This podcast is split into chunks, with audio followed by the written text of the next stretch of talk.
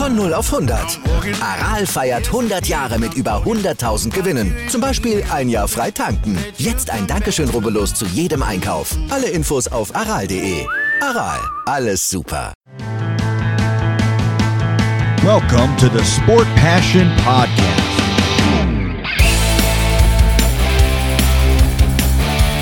And here is your host, Lars Marendorf.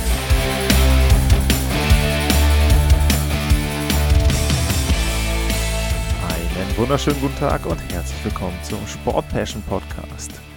Unsere virtuelle Reise zur Vorbereitung auf die Saison 2022-2023 durch den Nordosten Kanadas geht weiter.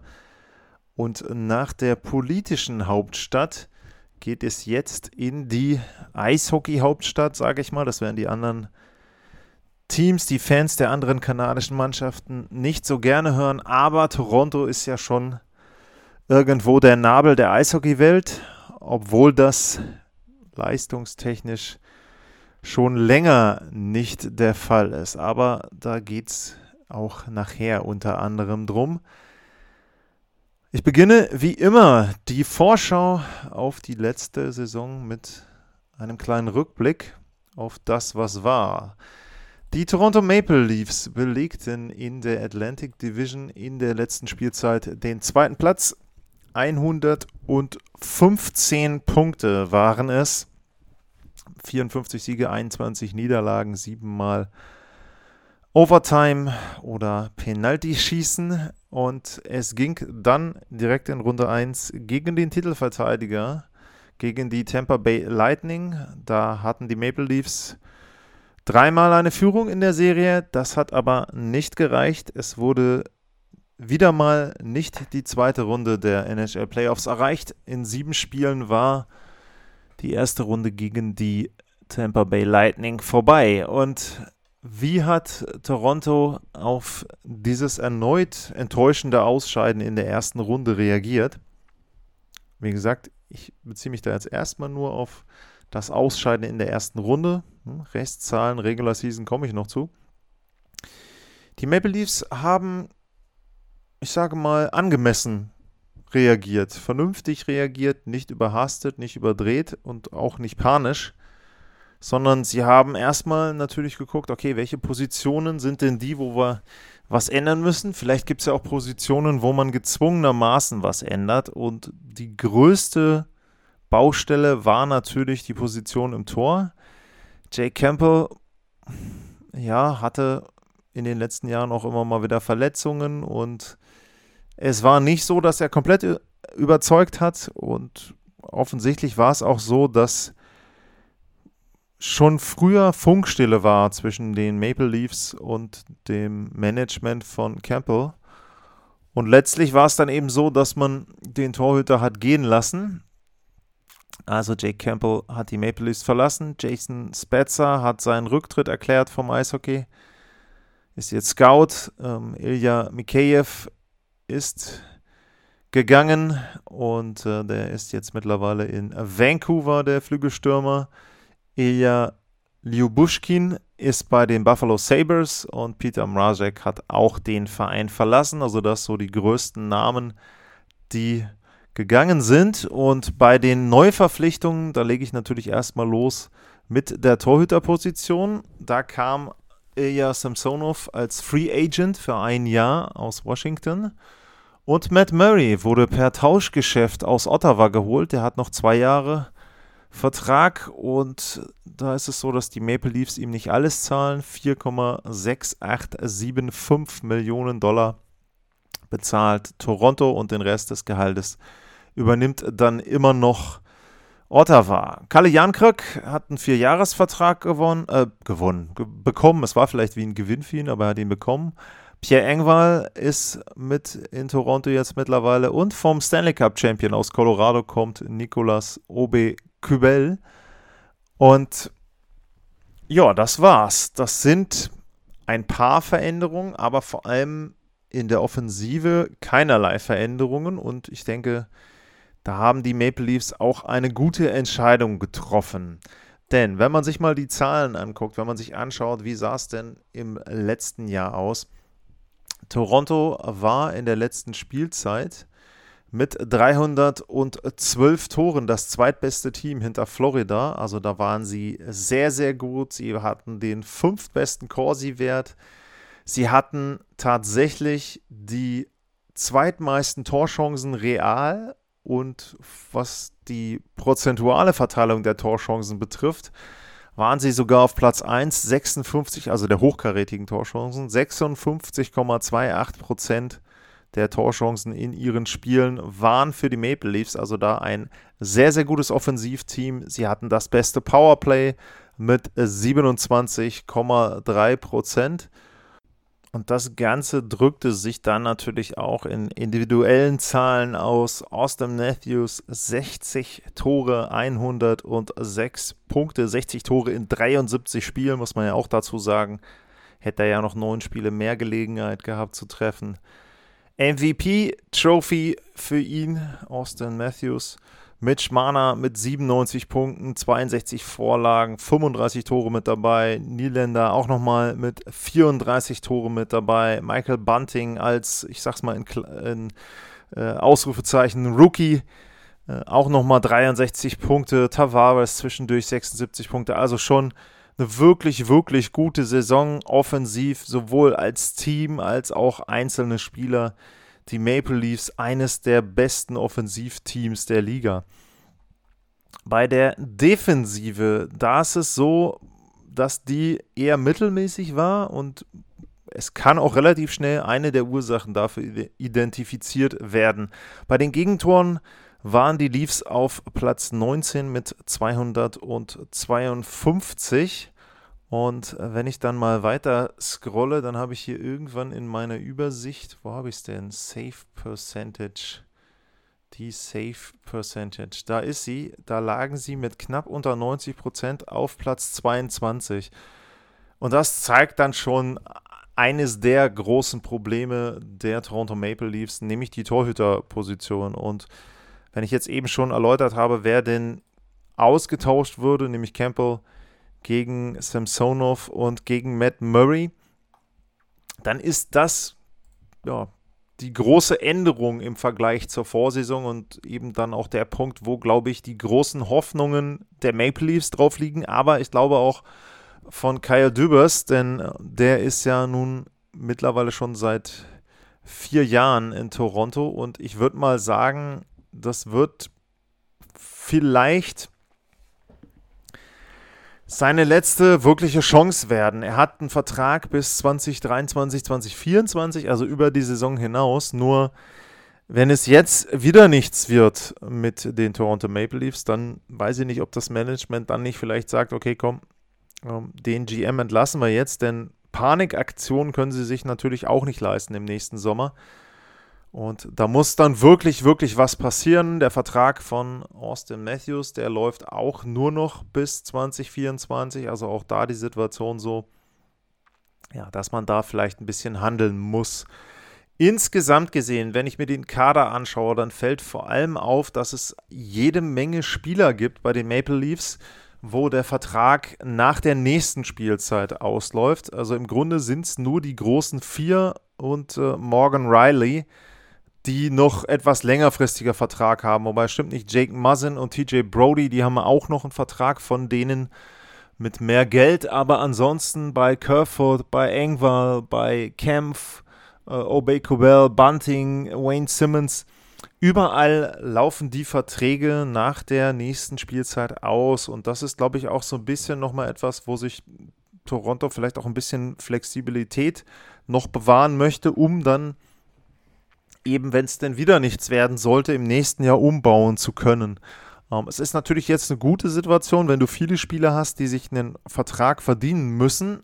Nicht unbedingt bei den Leistungsträgern ist das gut, wenn der Vertrag ausläuft, aber ich denke, so bei zwei, dritt, viert Reihenspielern finde ich das schon immer ganz gut, denn da ist natürlich so, äh, die wissen nicht unbedingt, wie und wo sie einen gut dotierten Vertrag bekommen und die Motivation ist natürlich umso höher, dort entsprechend dann ja, gute Leistung abzuliefern. Ansonsten kann ich nur sagen, dass ich vollkommen verstehen kann, wie die Maple Leafs an die Offseason rangegangen sind und auch welche Umbauten sie jetzt gemacht haben und welche Umbauten sie vielleicht nicht gemacht haben. Natürlich war das Aus in den Playoffs sehr, sehr enttäuschend. Natürlich war es so, dass sie mal wieder die erste Runde nicht überstanden haben, ganz klar. Aber es war eben auch ein denkbar schlechter Gegner. Und klar, jetzt kann man wieder sagen, ja, aber irgendwann muss man mal aufhören mit Ausreden, man muss jeden Gegner schlagen und so weiter und so fort. Das ist vollkommen richtig, aber trotzdem würde ich argumentieren, von den Mannschaften, die möglich waren für die Maple Leafs, wenn man mal guckt, ähm, Boston war möglich, Pittsburgh war möglich, Washington war möglich. Wenn ich einfach nur die nehme aus dem unteren Bracket im Osten, dann ist es schon so, dass einfach die Tampa Bay Lightning der beste Gegner sind. Und im Grunde muss man ja dann gucken, wenn man sich jetzt anguckt, wie die Playoffs weitergingen für Tampa Bay. Die Florida Panthers haben nicht einen Sieg geschafft gegen die, Toronto, äh, gegen die Tampa Bay Lightning. Für die New York Rangers hat es immerhin zu zwei Siegen gereicht, aber die Teams aus dem Osten waren deutlich schlechter gegen die Tampa Bay Lightning, als das Toronto war. Das hilft den Maple Leafs auch nichts. Also kannst du jetzt nicht sagen, die drei Siege sind mehr wert als das Erreichen des Eastern Conference Finals für die Rangers. Nein, überhaupt nicht. Aber ich denke, das ordnet das Ganze eben auch ein bisschen ein. Und sie hatten 115 Punkte. Das sind dann letzten Endes auch zum Beispiel nur vier Punkte weniger gewesen, als Colorado hatte. Also man sollte da auch immer so ein bisschen gucken, wie ordne ich ein, was eine Mannschaft in der regulären Saison geleistet hat und was eine Mannschaft in den Playoffs geleistet hat.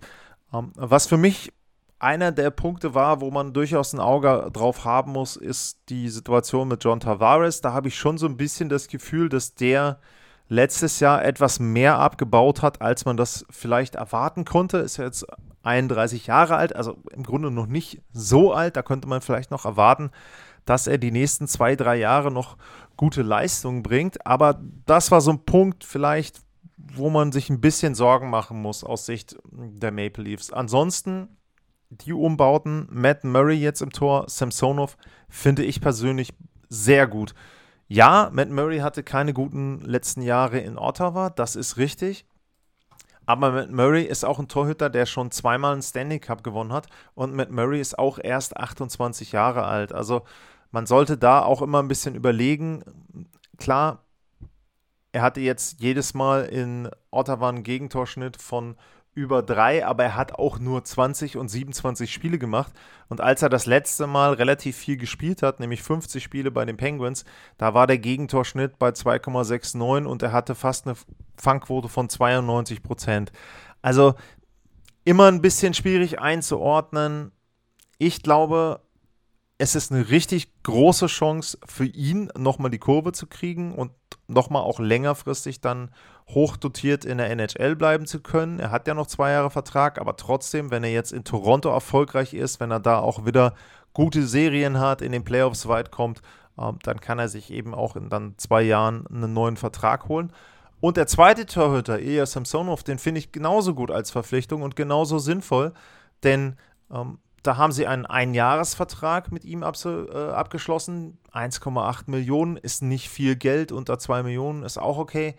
Und ähm, es ist ja nun so, der ist auch 25 Jahre alt, also auch noch nicht wirklich alt. Und da muss man eben auch sagen, der hatte ja nun auch schon in Washington Spielzeiten, wo er einen Gegentorschnitt von 2,54 hatte. Das ist auch noch nicht so lange her. Und deshalb würde ich persönlich sagen, das Torhüter-Duo macht Sinn in meinen Augen. Ich weiß nicht, wie sie es aufteilen werden, ob sie sagen 1a, 1b. Wahrscheinlich kriegt Murray erstmal die meisten Spiele und Samsonov bekommt dann eben bei Back-to-Backs oder bei anderen Gegnern, schlechteren Gegnern vielleicht dann die Chance. Aber ich finde, dieser Mix von den beiden macht Sinn. Es sind beides Torhüter, die an so einem gewissen Scheideweg stehen. Das ist natürlich auch immer Druck, gar keine Frage, aber es ist eben auch sehr, sehr viel Motivation für beide Torhüter. Und dafür, ja, für die Situation in Toronto sind sie da gut geeignet. Klar, man kann jetzt sinnieren, hätte man einen Flurry verpflichten müssen, hätte man irgendwie anders das dealen müssen bei den Torhütern, aber der Markt war relativ abgegrast und dann einen Torhüter zu bekommen, der eben schon mal Meisterschaften gewonnen hat und einen, der nur 25 Jahre alt ist, nur 1,8 Millionen kostet, finde ich jetzt insgesamt als Duo aus Sicht der Maple Leafs schon ganz sinnvoll. Tja, der Blick dann in die anderen Mannschaftsteile. Ich habe es bei der Offensive schon angedeutet, da gibt es nicht wirklich was auszusetzen, wenn man sich die erste Reihe anguckt. Matthews als Center, Mana und Bunting außen als Flügelstürmer. Zweite Reihe Tavares, ja, etwas gealtert, aber trotzdem Kerford und Nylander mit dabei ist auch gut. Ähm, Kalle Jankrök äh, habe ich auch als gute Verpflichtung gesehen, dass sie ihn da geholt haben für vier Jahre. Ist auch nicht so viel Geld, 2,1 Millionen. Ähm, David Kempf als Center damit dabei, Pierre, Pierre Engwall, okay. Und die dritte Reihe eben auch so ein bisschen mit Obi Kubel jetzt als Ergänzung und Wayne Simmons da als, als äh, Heavy-Spieler. Das macht alles Sinn. Also auch die Verteidigung sieht genauso aus mit Morgan Riley, TJ Brody, Jake Muzzin und Justin Hall. Giordano war ich begeistert von, von dem Vertrag für 800.000. Was, was machst du da falsch? Da kannst du doch, der, wenn der im dritten Verteidigerpaar spielt, also auch das. Sehr, sehr vieles von dem, was die Maple Leafs gemacht haben, jetzt in diesem Sommer, auch im letzten Sommer, hat für mich Sinn gemacht. Und natürlich ist es wirklich immer dann irgendwo eine Ausrede zu sagen, naja, die haben alles oder die haben sehr, sehr viel Gutes gemacht, die sind aber trotzdem in der ersten Runde rausgeflogen und es lag jetzt nur daran, dass es die Tampa Bay Lightning waren. Aber wie gesagt, ich finde es gut, dass sie nicht panisch reagiert haben, sondern nochmal versuchen in diesem Jahr das Ganze mit dem Kern ja, in irgendeiner Form durchzuführen und dann wird es sowieso interessant, denn ich habe das erwähnt mit den Verträgen. Ähm, dann laufen so langsam die ersten Verträge aus. Matthews und Nylander sind die beiden, deren Verträge dann über äh, nächsten Sommer auslaufen. Also ein Jahr wie gesagt, auch aufgrund der ganzen anderen äh, Unrestricted Free Agents nach der nächsten Saison, ein Jahr wird man die Maple Leafs in dieser Konstellation noch sehen. Und danach ja, wird es interessant werden. Sheldon Keefe als Head Coach habe ich auch nicht so viel dran auszusetzen. Natürlich kann man jetzt auch immer drüber nachdenken, hat er da bestimmte Reihenkombinationen richtig gewählt? Hätte er vielleicht auch mal anders reagieren können in den Playoffs ähm, auf die Tampa Bay Lightning? Das ist alles richtig und schwierig. Die größte, die allergrößte Herausforderung wird sein für die Toronto Maple Leafs, den Fokus bis zum nächsten April gehen ja die Playoffs dann, glaube ich, los. Nicht, dass da jetzt wieder was geändert ist. Wir haben ja wahrscheinlich eine halbwegs normale Saison. Toi, toi, toi, Klopf auf Holz, dass das so ist in der Liga. Und bis dahin, bis zu den Playoffs, muss er eben wirklich die Truppe irgendwie aktiv halten und irgendwie Motivation geben. Es kann bei Austin Matthews zum Beispiel darauf hinauslaufen, dass man sagt, okay, komm, ähm, wir versuchen dich mal an die 80 Spiele ranzukriegen, wir versuchen, dass du 65 Tore kriegst.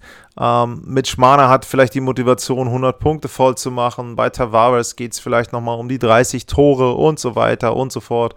Einfach kleine Ziele setzen. Ähm, natürlich hinten im Tor mit äh, Murray Samsonov da irgendwie versuchen, dass die beiden in, einen guten, in eine gute Arbeitsteilung reinkommen. Und ja, alles andere ist dann wirklich abwarten bis zu den Playoffs. Es, ist, es klingt wirklich irgendwie komisch, dass man sagt, für die Maple Leafs ist die reguläre Saison fast komplett egal. Aber realistisch betrachtet ist das nun mal so.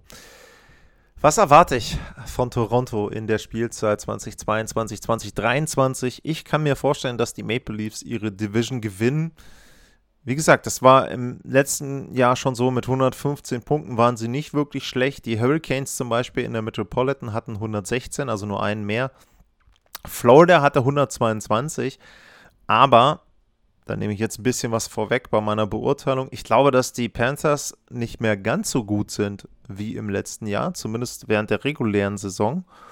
Und deshalb denke ich, dass die Maple Leafs da durchaus eine Chance haben, die Atlantic zu gewinnen und wenn sie das dann machen, dann eben auch den Osten. Und das kann dann zum allerersten Mal auch so ein bisschen dazu führen, dass sie einen etwas leichteren Gegner bekommen. Aber wie gesagt, da wäre ich jetzt extrem vorsichtig, denn wer weiß, wie das dann läuft, welches sehr gute Team eine Verletzung hat und dann irgendwie auf 8 reinkommt und gegen Toronto spielt. Also da ist ja alles möglich. Aber ich glaube, dass eben die Maple Leafs wieder eine wirklich, wirklich gute Spielzeit abliefern werden in der regulären Saison, dass sie individuelle Spieler haben werden, die vorne bei den Awards irgendwie mitreden werden. Und ja, dann muss man eben wirklich abwarten, was kommt in den Playoffs bei raus. Ähm, junge Spieler, äh, muss man sagen, bei äh, Rasmus Sandin, der ist noch Restricted Free Agent. Ich weiß nicht, ob der Vertrag jetzt schon verlängert wurde, unterschrieben wurde, noch nicht. Und ein Spieler, der immer mal wieder genannt wird, ist äh, Nicholas Robertson. Robertson. Ähm, der ist 20 Jahre alt, hat jetzt letztes Jahr schon 10 Spiele gemacht, ein Tor. Und da wird so ein bisschen erwartet, dass der sich in die unteren beiden Reihen mit reinspielen kann im Training Camp und dann eben auch, ja, vielleicht dann in dieser Spielzeit etwas mehr noch bringen kann, etwas den Kader auch verjüngt und da nochmal einen anderen Ton reinbringt. Und wie gesagt, ansonsten sind die Toronto Maple Leafs sehr gut aufgestellt und werden in meinen Augen eine sehr gute reguläre Saison abliefern. Damit sind wir fertig mit den kanadischen Teams der Atlantic Division und es geht weiter an die Grenze zu Kanada, gar nicht weit von Toronto weg. Äh, ich wurde tatsächlich letztens auf dem Hamburger Rathausmarkt angesprochen von jemandem, weil ich mit einem Buffalo Sabres Cap rumgelaufen bin und äh, dann kam ein netter Mann auf mich zu und sprach mich auf Englisch an, dass das ja was Besonderes wäre, dass man hier jetzt jemanden auch aus dem Norden trifft. Woraufhin ich ihm dann erstmal geantwortet habe: Naja, ich bin zwar aus dem Norden, aber ich aus Deutschland, ich komme nicht aus Buffalo. Und äh, der junge Mann hatte ein Toronto Maple Leafs Cap auf. Also da ist durchaus auch ja, bekannt und auch äh, dann eben eine Tradition, dass die Teams sehr nah beieinander liegen, dass die Städte sehr nah beieinander liegen und mit den Buffalo Sabres geht es dann weiter. Morgen in der nächsten Ausgabe Vorschau auf die Saison 2022, 2023. Bis dahin bedanke ich mich fürs Zuhören. Ich hoffe, ihr bleibt gesund und bis zum nächsten Mal. Tschüss.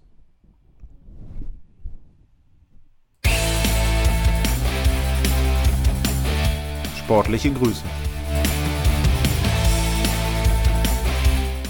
Das war's, euer Lars.